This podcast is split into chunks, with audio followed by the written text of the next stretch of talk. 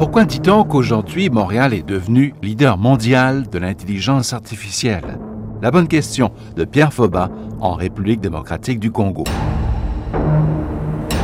Balado, Radio-Canada International,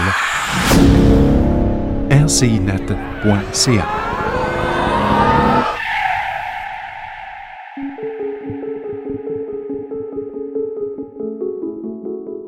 le domaine de l'intelligence artificielle, est-ce que les Canadiens aussi ont de l'influence sur euh, ces domaines de l'informatique qui a opinion sur dans le monde?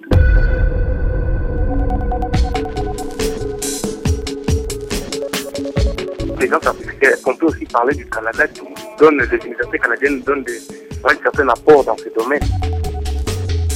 Au niveau de l'intelligence artificielle, je vous dirais que la plus importante au Canada français, c'est l'Université de Montréal, qui est jumelée à l'École polytechnique de Montréal. C'est devenu très, très important au Canada dans le domaine de l'intelligence artificielle en raison de contrats, d'ententes, euh, de partenariats. Montréal, ville d'intelligence artificielle. Plus important pôle au monde. Chez Imagia, notre créativité nous permet de réimaginer le système de santé.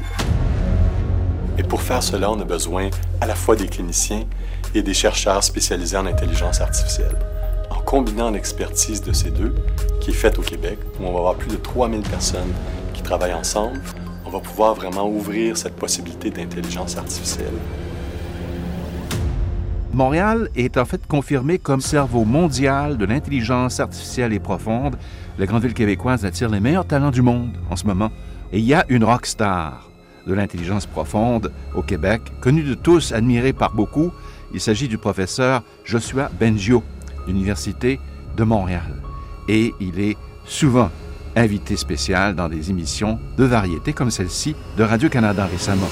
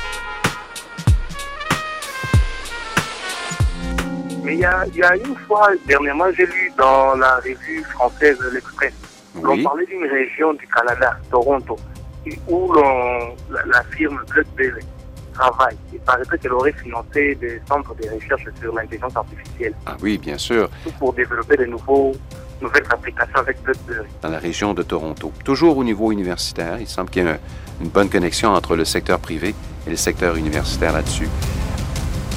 Il lien aussi vers ceux qui fabriquent les jeux vidéo. En ce moment, ben, c'est, on est en situation de playtest avec euh, des joueurs qui ont gracieusement accepté de venir essayer un jeu euh, pour nous dans les locaux d'Ubisoft Québec. C'est ici que la magie se produit. Est-ce que vous connaissez, vous avez déjà entendu ce nom-là, Ubisoft? J'ai vu ça sur le site de l'Université de Montréal. C'est un des leaders en production, en édition, en distribution de jeux interactifs dans le monde. Ils ont un très important siège d'opération ici à, Montréal. Et c'est vraiment un secteur en pleine croissance au niveau de l'intelligence artificielle, c'est-à-dire de proposer aux joueurs un adversaire ordinateur qui apprend, qui modèle sa réaction par rapport aux gestes posés par le joueur. Alors le joueur va dans la direction B, L'ordinateur voit ça et dit, je vais lui proposer le stimulus H, D ou C. My king, we have her cornered. Keep firing!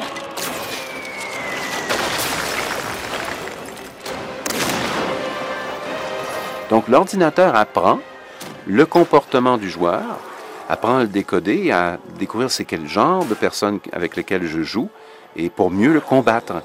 Et ça, c'est vraiment un domaine de grande expertise, puisque les dernières, les recherches les initiales, c'était au niveau visuel. On voulait que le jeu soit fluide, blablabla. Bla, bla, bla, Mais les joueurs fréquents, ils veulent avoir des adversaires euh, ordinateurs subtils. Hein, moi, j'ai des copains qui jouent euh, des jeux et ils disent Ah, ben ça, si tu appuies sur B, l'ordinateur va faire telle chose. Mais quand un joueur sait ça, le jeu devient moins intéressant, ou il devient plus intéressant pour celui qui veut, toujours gagner, mais celui qui veut véritablement avoir de la difficulté dans le jeu, donc hausser le niveau de difficulté, que le scénario évolue autour de lui, qu'il a l'impression qu'il est dans un monde en pleine évolution, voilà où l'intelligence artificielle devient importante et la recherche dans ce domaine-là.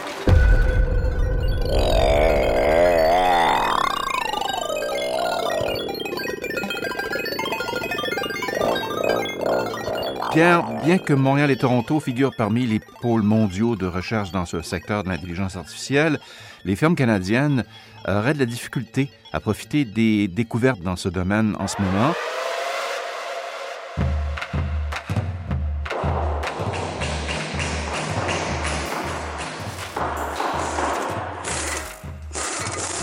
Il y a un rapport qui a été publié en 2018 qui disait que on invente, mais on n'utilise pas en entreprise présentement ces progrès au niveau de l'intelligence artificielle.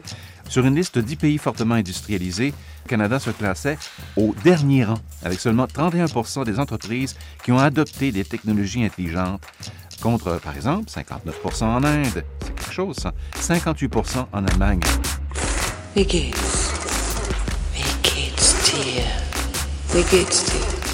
Les entreprises canadiennes ont également la moins bonne note au chapitre de la résistance de la part des employés en raison de préoccupations très terre à terre liées à l'avenir de leur emploi.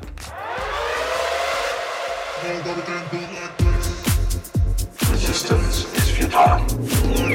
Resistance is futile. Je viens justement de lire un livre euh, écrit par Michael Crichton, ce romancier américain qui est décédé en 2008. Swarm, en tout cas, c'est l'histoire de petits robots intelligents, minuscules, qui collaborent entre eux pour euh, une mission plus large. Et leur tâche, c'est d'apprendre de leurs erreurs ou apprendre de leur environnement. Michael Crichton, qui a toujours basé ses livres sur les choses réelles, la recherche réelle, indique que c'est vraiment un secteur, amener les machines à progresser, à apprendre par elles-mêmes.